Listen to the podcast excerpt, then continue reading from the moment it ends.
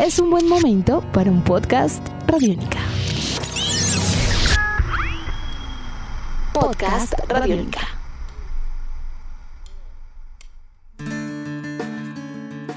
En las últimas horas trascendió una noticia en torno a la participación de Egan Bernal, Nairo Quintana y Chris Froome, entre otros grandes eh, exponentes del deporte de las bielas, en una edición virtual del Tour de Francia.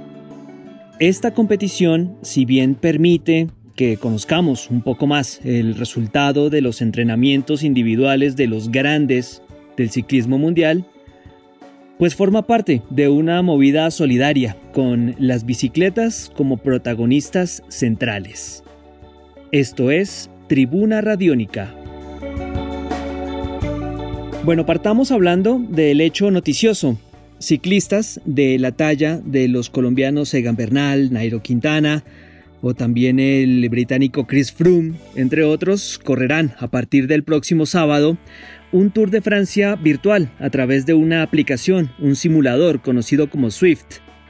Durante tres fines de semana, los participantes tendrán que completar seis etapas, algunas de ellas inspiradas en el recorrido que por estos días se hubiera hecho en el Tour de Francia Real. Recordemos que estaba inicialmente programado a disputarse la Grande Boucle del 27 de junio al 19 de julio y ahora pasó con todo esto de la COVID-19 a la fecha del 29 de agosto al 20 de septiembre.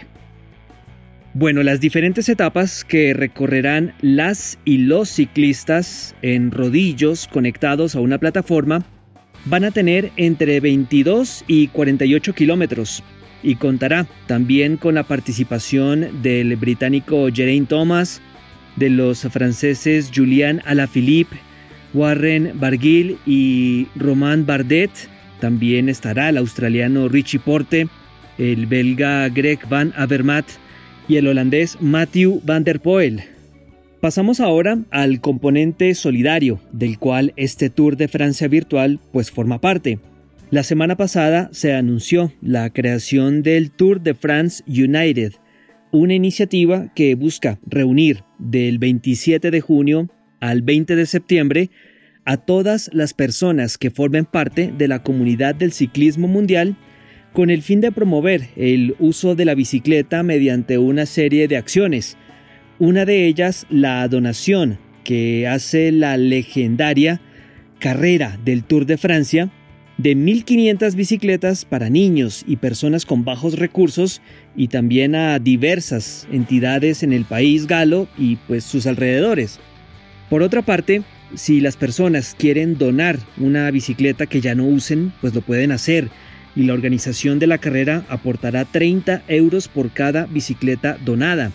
La idea es reunir cerca de 5.000 bicicletas y darles una segunda vida útil a estas. Volviendo al Tour de Francia virtual, los beneficios económicos que se obtengan de esta carrera de largo aliento, son tres fines de semana, pues van a ser destinados a fines sociales. Tendrá la participación de 23 corredores y 16 corredoras, entre ellas la campeona olímpica Anna van der Breggen y también una de las grandes exponentes del ciclismo de pista, la norteamericana Chloe Dygert. La carrera se retransmitirá en más de 130 países durante los tres primeros fines de semana de julio. Son, como veníamos hablando, seis etapas de aproximadamente una hora cada una. Las carreras empezarán con eh, la primera etapa femenina seguida de la etapa masculina. Las dos carreras tendrán recorridos idénticos y una misma distancia. Hablemos ahora de fechas. Las etapas 1 y 2 se van a correr el 4 y 5 de julio. Las etapas 3 y 4 el 11 y 12 del mismo mes, mientras que las etapas 5 y 6 serán el 18 y 19 de julio.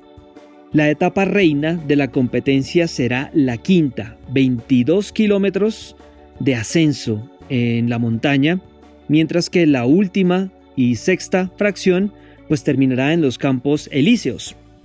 Por primera vez en el año se volverán a cruzar los caminos de Egan, Nairo y Chris Froome.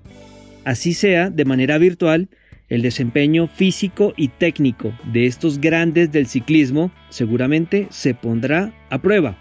Y si es por una noble causa, mucho mejor. Edición de este podcast a cargo de Juan Pablo Pérez. Mi nombre es Juan Pablo Coronado y nos volveremos a encontrar pronto en otra edición de Tribuna Radiónica.